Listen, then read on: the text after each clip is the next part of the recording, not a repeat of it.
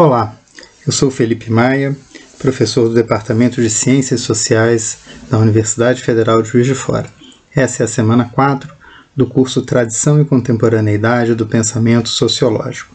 Hoje vamos examinar mais uma vez a obra de Anthony Giddens, buscando entender como Giddens operou com o conceito de mudança social e com o conceito de poder. Para tanto, vamos somar por base o capítulo 5 do livro A Constituição da Sociedade. Nesse capítulo, Giddens debate e ajuda a desconstruir algumas das teorias da mudança social na teoria sociológica do século XX. A grande questão que Giddens se coloca é: seria possível formular teoremas gerais de causalidade estrutural que expliquem a ação social em geral? Algo como leis universais que identifiquem efeitos de coerções estruturais sobre a mudança e sobre a ação social, ou ao menos alguns princípios de determinação da mudança social. Giddens é bastante reticente na resposta a essas questões, ou ao menos na resposta afirmativa a essas questões. Sua proposição vai ser bastante crítica das teorias que tentaram formular teoremas gerais de causalidade e estrutural. Mas, ao mesmo tempo, Giddens vai buscar elaborar alguns princípios que poderiam ajudar a lidar com mudanças macrosociais.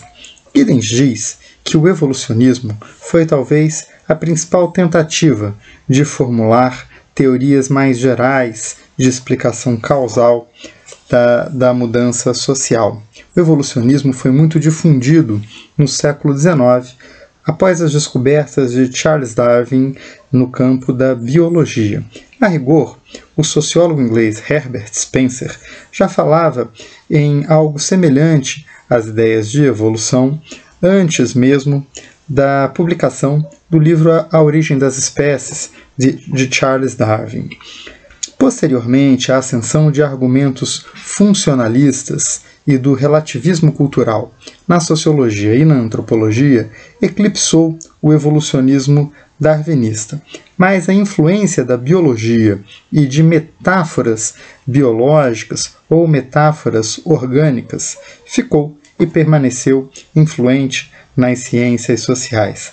A imagem de uma planta como um organismo que contém em si a forma de seu desenvolvimento futuro, podemos pensar que uma planta ela se origina de uma semente e que aquela semente possui no seu interior um código genético que determina quais serão as formas de crescimento, de desenvolvimento daquela planta. Essa imagem aponta para uma ideia de desenvolvimento que seria sempre regido por seus próprios mecanismos, como mudanças lentas e cumulativas. Pode-se ver um pouco disso nas imagens de Emile Durkheim sobre a mudança nas instituições mais básicas da vida social, por exemplo, nas formas de solidariedade que evoluem de formas de solidariedade mais mecânica em sociedades que possuem uma certa densidade demográfica para as formas de solidariedade orgânica em, so em sociedades que possuem uma demografia maior, maior densidade, maior população.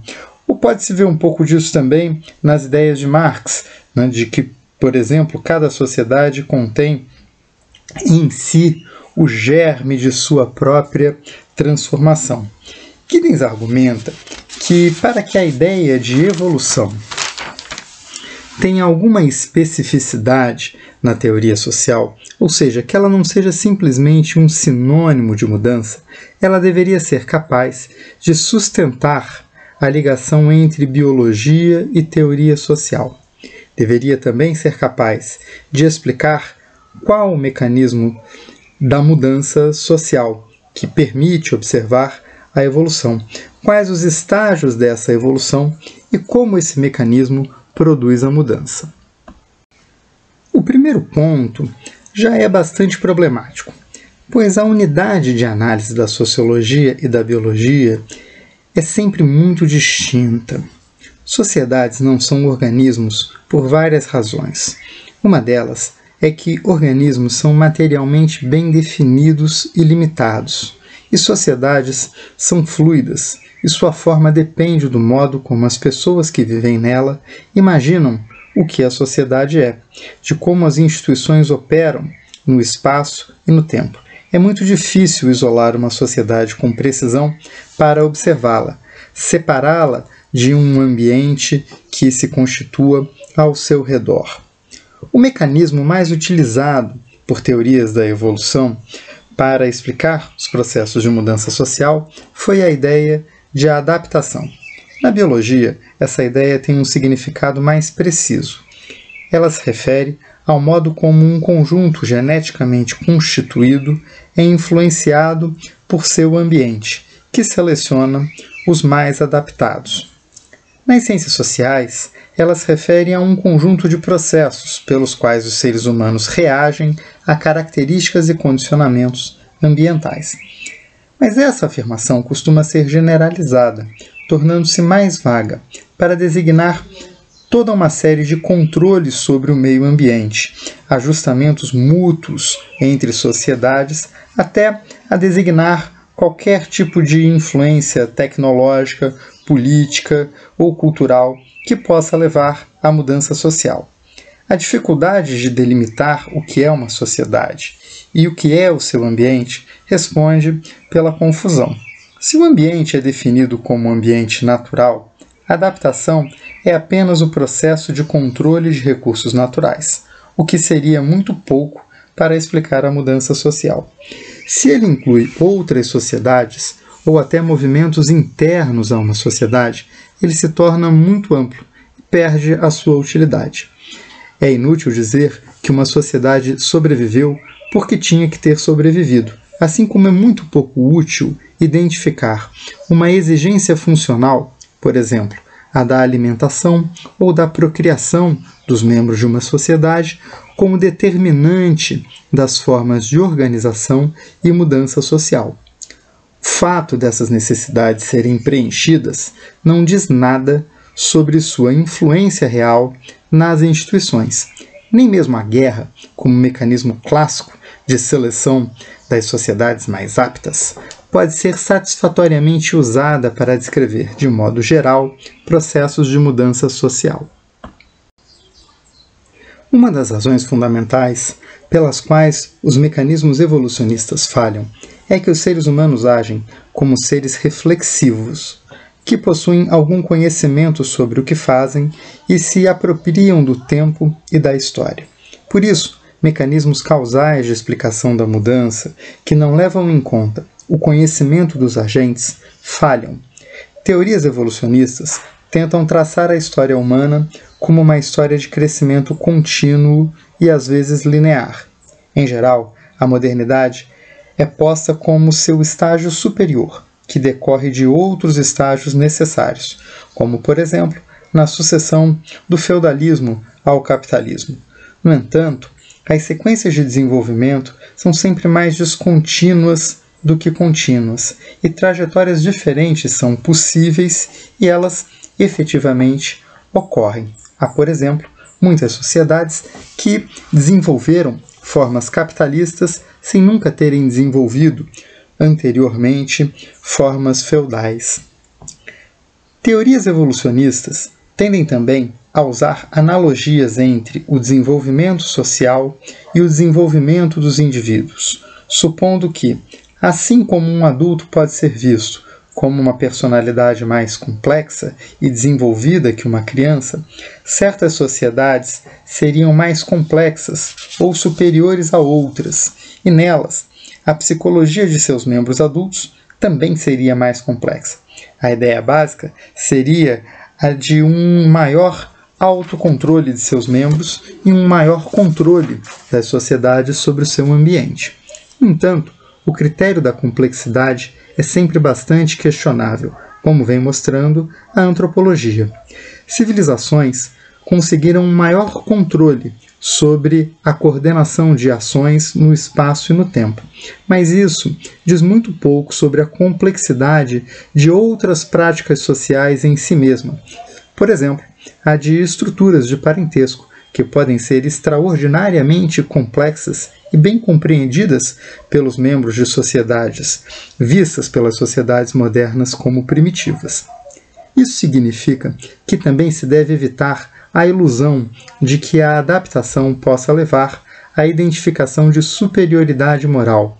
O incremento de poder não é indicador de superioridade normativa. Em suma, como argumenta na página 286 de A Constituição da Sociedade, diz lá, abre aspas, o fato de que os seres humanos devem sobreviver nos ambientes materiais em que vivem nada nos diz sobre se o que eles fazem para sobreviver desempenha ou não um papel dominante na transformação social. Mais adiante, ele completa: ao explicar a mudança social, nenhum mecanismo único e soberano pode ser especificado. Não existem chaves que descerrem os mistérios do desenvolvimento social humano, reduzindo-os a uma fórmula unitária, ou que respondam pelas principais transições entre tipos de sociedade de tal maneira também. Seria então possível trabalhar com conceitos gerais para pensar a mudança social? Giddens conclui que na verdade não, mas Ainda assim, é possível trabalhar com alguns conceitos que podem ser bastante úteis.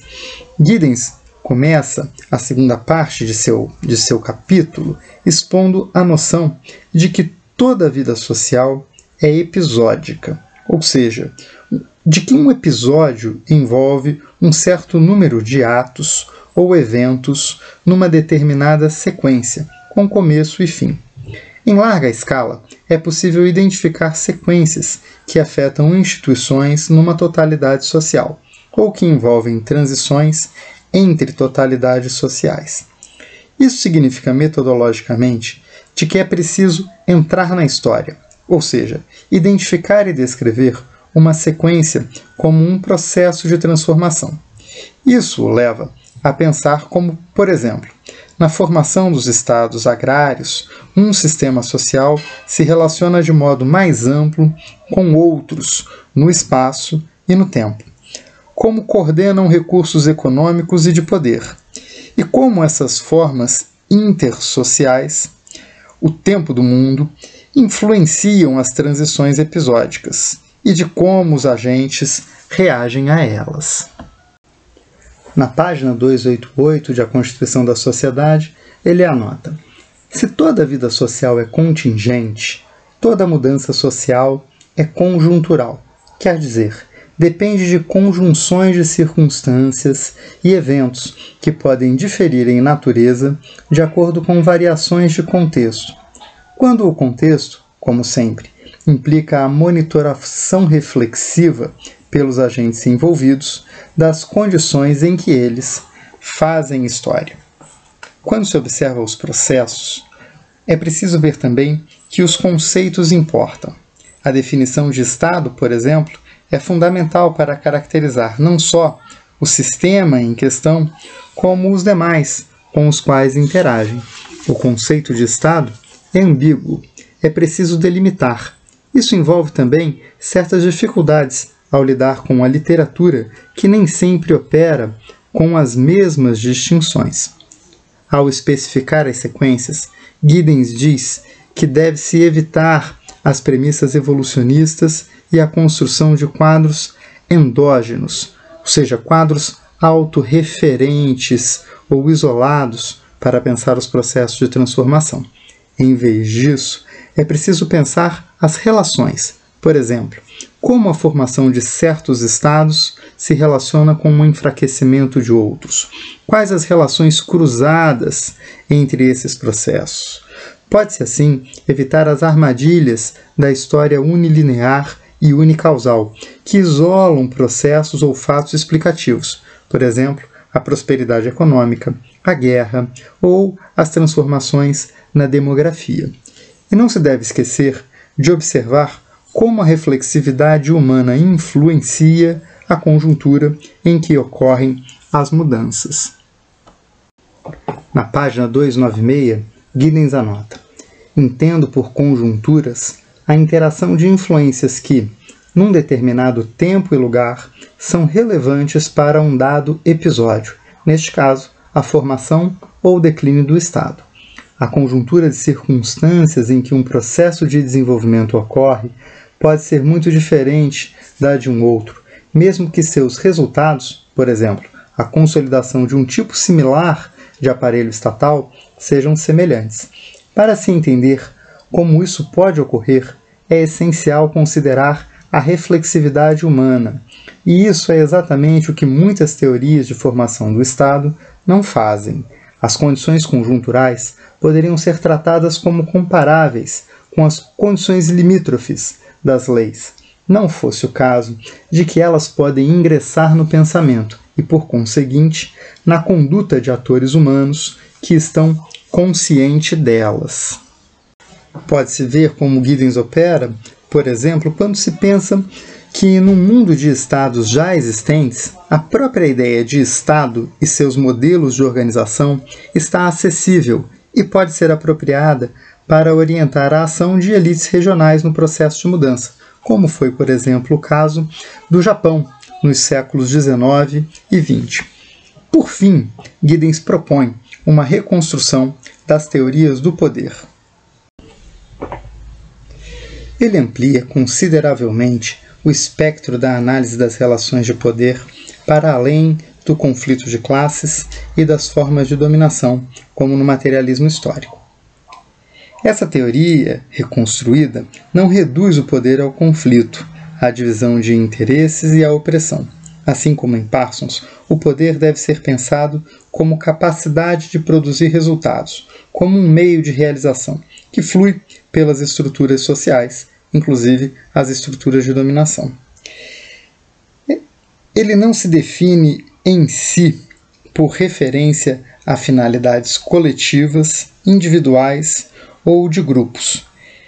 Ele também não é uma quantidade estável. O poder é sempre expansível e envolve diferentes tipos de recursos, que Giddens vai classificar como alocativos e autoritários, ou de autoridade.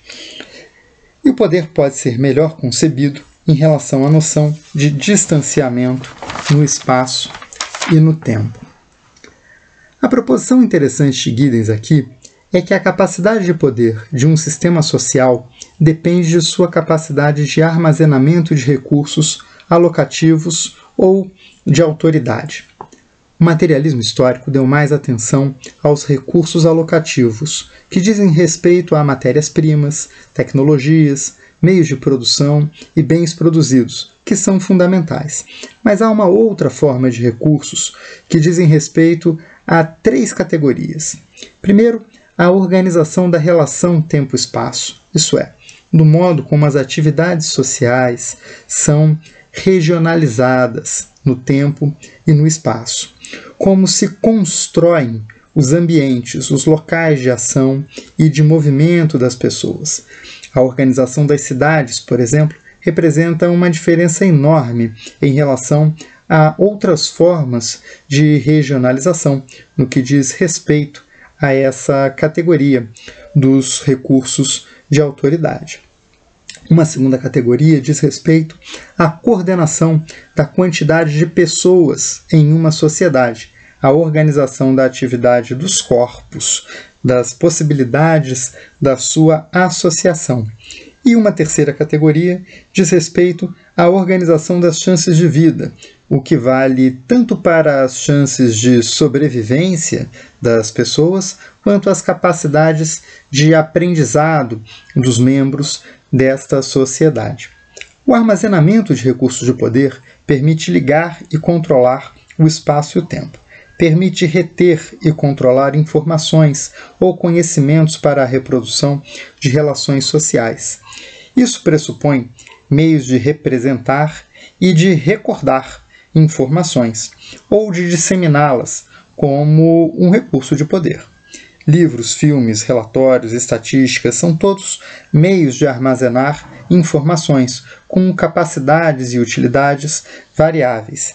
A interpretação dessas informações é outra capacidade decisiva. E os veículos pelos quais se dissemina a informação também influenciam a natureza das relações sociais.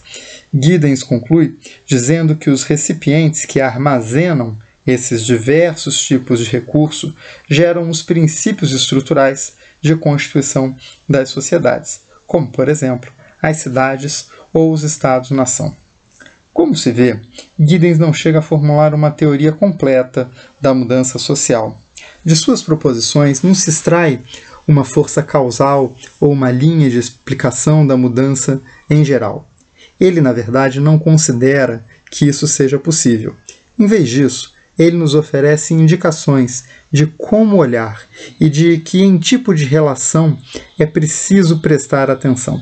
São muito importantes suas proposições de que a história não se constitui de modo linear, mas comporta várias sequências de desenvolvimento, de que a ação humana importa e de que ela sempre envolve o conhecimento que os agentes têm de seus contextos e conjunturas, e também de que o poder é multidimensional, sendo que são as relações entre essas dimensões que precisam ser observadas na interpretação de macroprocessos de mudanças sociais.